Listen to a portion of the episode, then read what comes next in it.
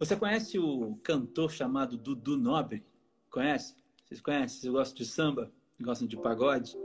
Pois é, ele tem uma música, eu acho que ele canta uma música que não é dele, na verdade, que chama assim: Liberdade, liberdade.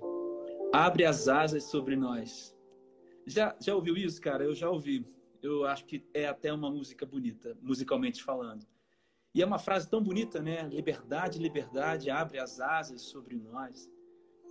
E eu queria pensar com você hoje sobre liberdade. Eu queria refletir com você com, é, sobre a liberdade. E, cara, é, o tema da nossa reflexão, muito breve, a gente sempre fala muito pouco aqui, é exatamente isso. Liberdade, liberdade. Abre as asas sobre nós.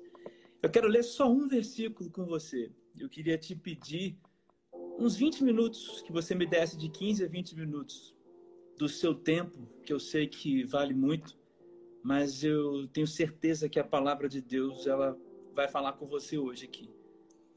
E aí o texto está lá em Gálatas, porque nós aqui estamos lendo a carta de Paulo aos, aos, aos Gálatas. E aí já, já estamos no capítulo 5. E aí eu quero ler só um versículo. Capítulo 5, versículo 1. Diz assim a palavra de Deus. Foi para a liberdade que Cristo nos libertou. Foi para a liberdade que Cristo nos libertou. Portanto, permaneçam firmes e não se deixem submeter novamente a um jugo de escravidão. Eu vou ler mais uma vez para você, cara, porque isso aqui é incrível. Foi para a liberdade que Cristo nos libertou. Portanto, permaneçam firmes e não se deixem submeter novamente a um jugo de escravidão. E aí, quando você pensa nessa música do, do, do, do, do Nobre, né? Não sei se é dele ou se é ele que canta. A primeira ideia que você tem de liberdade é qual? é, liberdade, liberdade, né? Abre as asas sobre nós. A primeira ideia que você tem talvez seja essa, né? Que tudo é possível, que tudo está garantido, que você tem é, é, agora carta branca para fazer o que quiser, ou seja, que não há mais impedimentos e barreiras. A, a ideia de liberdade que a gente tem é essa, é essa liberdade, não é isso? Mas de que que Paulo está falando aqui? De que liberdade é essa? Nós estamos livres, nós estamos absolvidos, livres de quê, cara?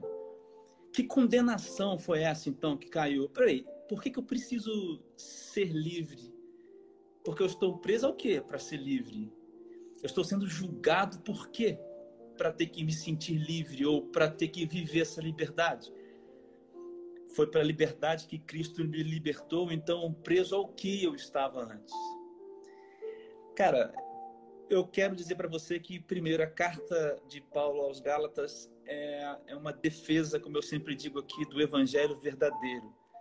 E o contexto aqui de Paulo aos Gálatas é que esses crentes já tinham sido convertidos. Só que chegou uns caras lá que se chamavam judaizantes, os caras estavam é, injetando dentro da, da comunidade outras coisas diferentes, como, por exemplo, a, a circuncisão, que é o que vai falar até o versículo 6. E aí a ideia era o seguinte: se o homem, né, o menino, não fosse circuncidado no momento em que nasce, é uma cirurgia que é feita no órgão sexual do homem, logo quando nasce, isso é um costume judeu. Então, se ele não fizesse essa, essa, essa, essa coisa, ele, ele não poderia, assim, não seria filho de Abraão. Ou seja, ele não seria filho da promessa. Lembra do DNA da fé que a gente falou na última live? Então, Paulo está falando para esses caras. Meus irmãos, foi para a liberdade que Cristo os chamou. Esses homens estavam presos a alguma coisa e precisavam se sentir livres, ou melhor, precisavam lembrar, ou talvez em alguns casos até experimentar a verdadeira liberdade. Então, foi para a liberdade que Cristo me chamou, chamou você. Mas o que então é a liberdade? Eu quero pensar alguns pontos com você. Primeiro, o que é a liberdade? E aí, cara, eu poderia dar uma explicação aqui, assim, teológica e trazer versículos, o que seria ótimo. Mas o nosso intuito aqui é bater um papo muito, muito informal aqui. E eu quero trazer para o mais próximo da realidade da vida, do cotidiano. E aí eu tenho uma definição. Então, o que, é a liberdade? O que, que Paulo está querendo dizer? Vocês foram livres para quê? Eu, eu tenho uma frase, e eu, eu creio que essa frase sintetiza a ideia de Paulo, e é a seguinte: olha, você está livre da condenação de ser incompleto. Vou falar de novo. Você está livre da condenação de ser incompleto. Então, a condenação era qual? É ser incompleto. E a libertação é o quê? Você está livre, você não é mais incompleto. E o que, que você pensa quando eu falo de pessoas que são incompletas? E o que, que você pensa quando eu falo de liberdade? Obviamente, de alguém que passou a ser livre, alguém então que era condenado. O que seria então esse incompleto? Que condenação essa incompletude nos levaria? Por exemplo, pessoas que são reféns. Você já viu pessoas, já observou, já viu, já conheceu ou conhece pessoas que são reféns, por exemplo, do medo? Pessoas que não conseguem decidir nada na vida porque tem medo das coisas, tem medo da própria vida, são reféns. Pessoas incompletas. O medo faz muitos reféns. Você quer ver outra coisa que faz reféns? A rejeição. A rejeição faz muitos reféns por aí. A rejeição faz tantos reféns que pessoas estão tirando as suas próprias vidas porque se sentem rejeitadas. Você quer ver outra coisa que faz refém? É, que torna as pessoas incompletas? A solidão. A solidão, por exemplo, é uma coisa que torna as pessoas incompletas. E isso aí é para isso que Jesus veio libertar. Essa é a condenação. A condenação é você ser incompleto. E qual que é a liberdade? Agora você está livre para não ser mais incompleto. Você quer ver outra coisa que, que deixa as pessoas reféns, incompletas? A religiosidade, como era o caso desses homens aqui. Esses homens aqui de Gálatas, eles eram eles, eles estavam voltando às prisões, porque o que eles pregavam era assim: olha, eu tenho que fazer por merecer. E isso é uma prisão também. Porque quando você vive uma vida achando que você tem que fazer por merecer a salvação de Deus, e cara, você está preso. Sabe por que você está preso? Eu vivo repetindo isso. Porque não há um homem sequer que consegue cumprir a lei de Deus. A ideia do texto aqui é tipo assim: tá bom, vocês querem circuncidar os meninos? É só se circuncidar então que você vai ver a Deus?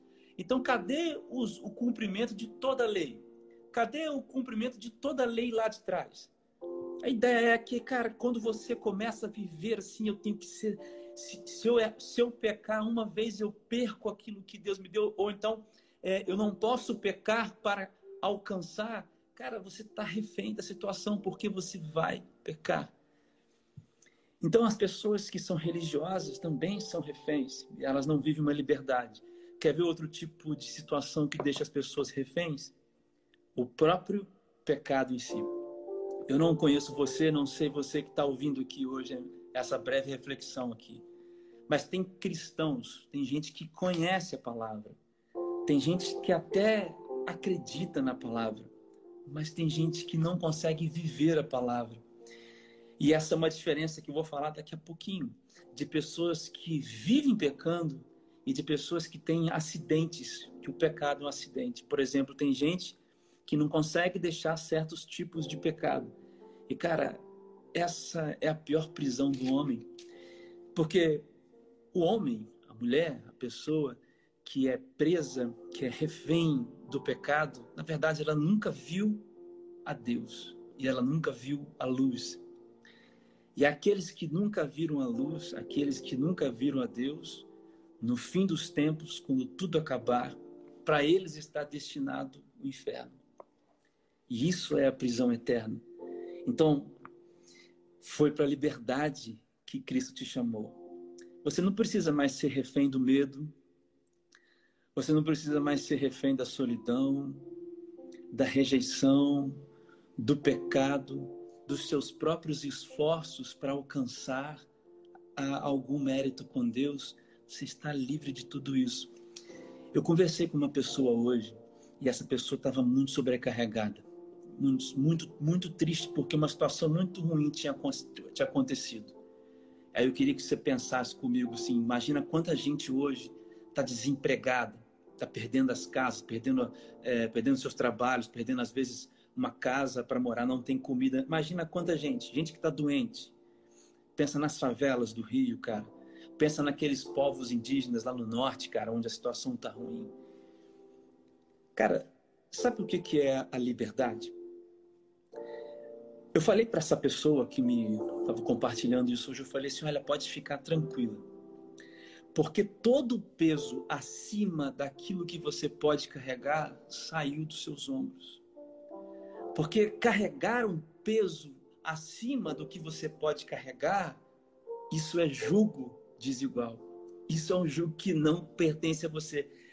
Aí eu li aqui no versículo 1, né? O jugo da escravidão. O jugo é algo que você colocava aqui para prender os bois, para prender os cavalos. Então imagina dois bois, dois cavalos andando, sei lá, um boi, uma vaca, não sei, mas com aquele negócio andando, caminhando, carregando as coisas.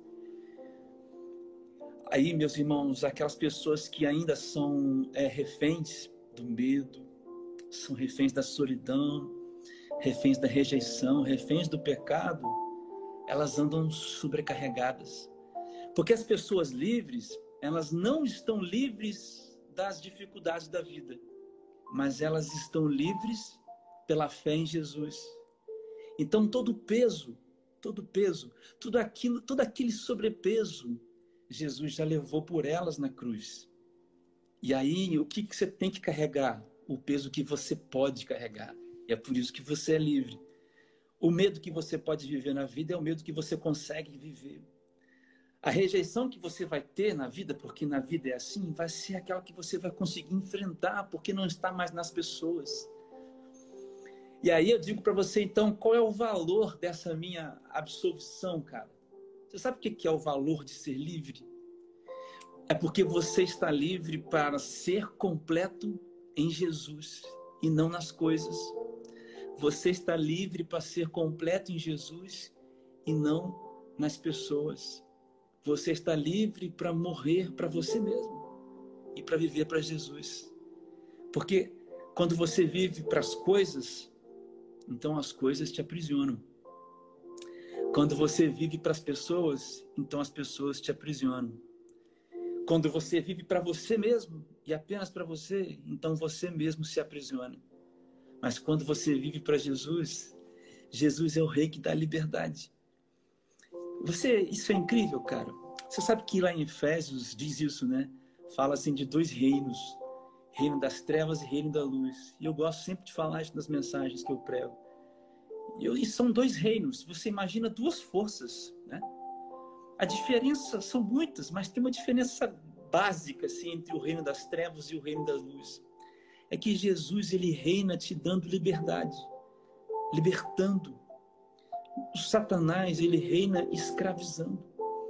Então a pergunta minha para essa é você, para a minha pergunta para você hoje é essa: qual é o jugo que você está carregando? Qual é o peso que, que você carrega que não te deixa ser livre? Ou se você é verdadeiramente livre, graças a Deus por isso. Mas qual é o peso que você carrega? Qual é o julgamento que você carrega? que talvez faça com que esse versículo não seja verdade para a sua vida. Porque a liberdade em Jesus, cara, é, é uma sombra que te dá descanso, entende? Eu que já estou terminando, estou terminando aqui já. Eu falei com você que no começo dessa reflexão, a gente tinha um título, né? Uma música do, do, do, do Nobre. E a música é Liberdade, Liberdade, abre as asas sobre nós. Aí, cara, eu queria que você pensasse comigo, Cadinho, imaginasse assim. Imagina uma árvore sendo aberta. E aí imagina que essa árvore, sabe, a liberdade que Jesus quer te dar e você está na sombra da árvore. E aí, cara, interessante é que Jesus fala sobre isso. Jesus fala sobre isso. Isso está lá em Mateus capítulo 31, versículo, é, Mateus 13, né? capítulo 13, versículos 31 e 32. Olha o que, que Jesus mesmo diz, cara, olha só. E contou-lhes outra parábola. Olha só, o rei dos céus é como um grão de mostarda que um homem plantou no seu campo. A mostarda tem um grão pequenininho, pequenininho. Embora seja menor dentre todas as sementes, quando cresce, torna-se a maior das hortaliças e se transforma numa árvore, de modo que as aves do céu vêm fazer os ninhos em seus ramos. A ideia de Jesus aqui agora extrapola, sabe por quê? Porque a maior árvore que eles, que eles conheciam naquela época era a árvore da, que dava mostarda. Para eles, naquela região ali, eles conheciam a maior árvore como a mostarda, né? Para eles. Então Jesus usa essa definição extrapola. Ele fala, olha, quando a palavra germina, cai no coração de alguém, é um grão de mostarda. Mas ela vai crescendo, crescendo, e aquilo se transforma. E você, cara, passa a ser uma dessas árvores que dá sombra às pessoas.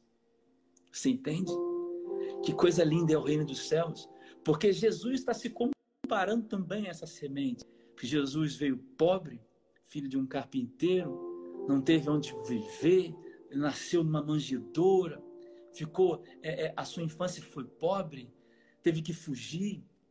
O seu ministério durou só três anos e foi perseguido. Jesus, ele também se compara a essa menor semente, mas que quando brota, cara, o reino de Deus é essa árvore e a sombra dessa árvore é a liberdade que você precisa.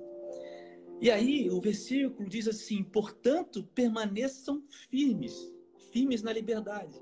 E aí eu trouxe essa ideia desse título de que liberdade, liberdade abre as asas sobre nós. Eu quero dizer para você, para finalizar, cara, você não pode sair da sombra dessa árvore.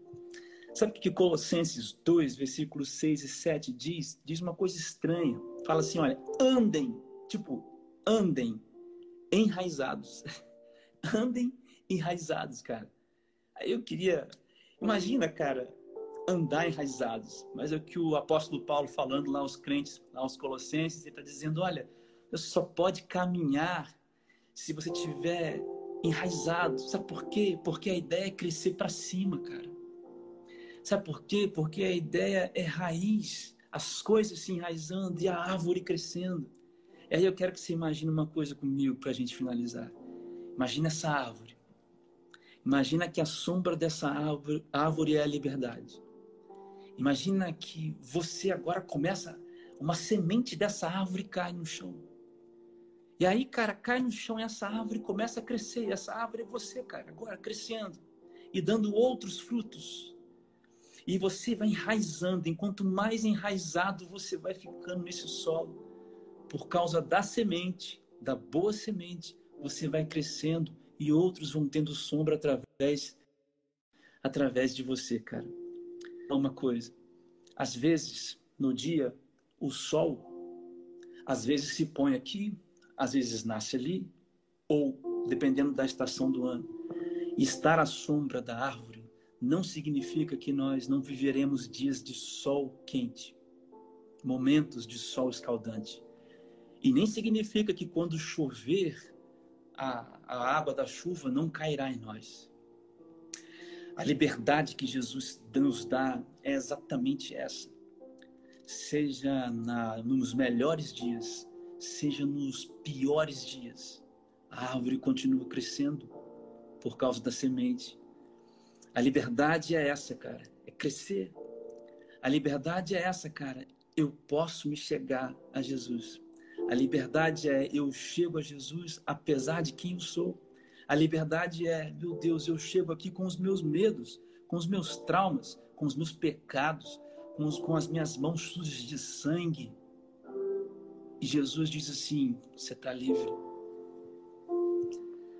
E a partir disso você enraizado começar a crescer, cara. É isso.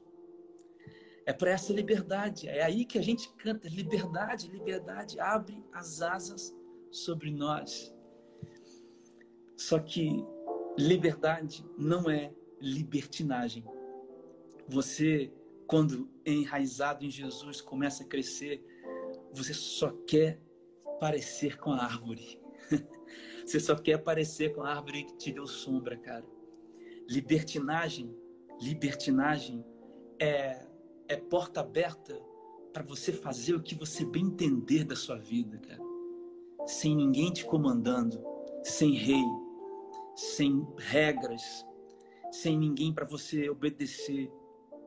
Mas liberdade, cara, a liberdade gera santidade, a liberdade gera obediência, a liberdade gera paixão pela árvore que te dá sombra.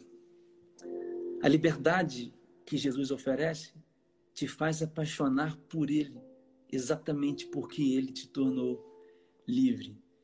Cara, eu tenho caminhado por aí na minha vida. Às vezes a gente cai, às vezes a gente levanta, às vezes o sol bate, às vezes a chuva bate.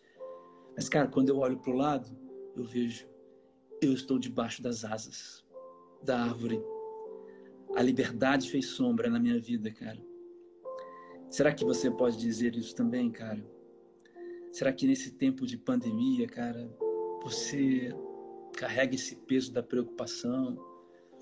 Será que o seu coração hoje, será que tem um relacionamento, um namoro ou qualquer outro tipo de relacionamento que é sobrecarga para você, cara? Será que você está procurando a liberdade, cara, em, em, uma, em uma sombra diferente? É muito triste ver as pessoas acabando com as suas próprias vidas porque elas estão desesperadas por sombra e tudo que elas encontram é um sol.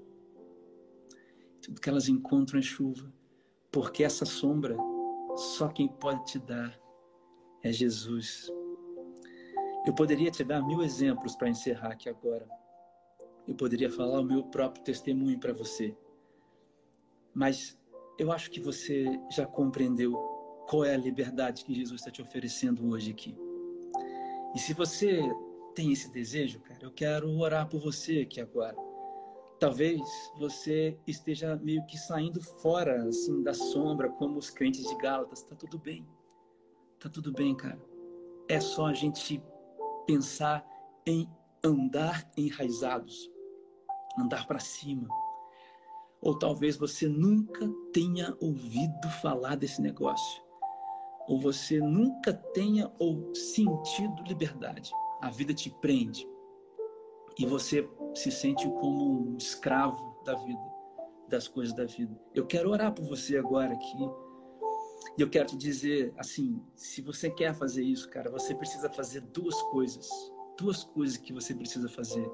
Você precisa começar a ter relacionamento com Jesus. Como é que você faz isso? É fácil fazer isso, cara? É bem fácil, cara.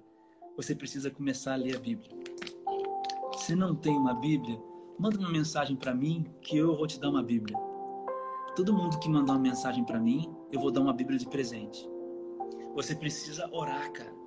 Você precisa falar com Deus. Falar o quê? Falar o que está no seu coração. Você precisa se arrepender. Dizer assim, Senhor, eu me arrependo. Eu procurei liberdade em outras sombras, em outras árvores.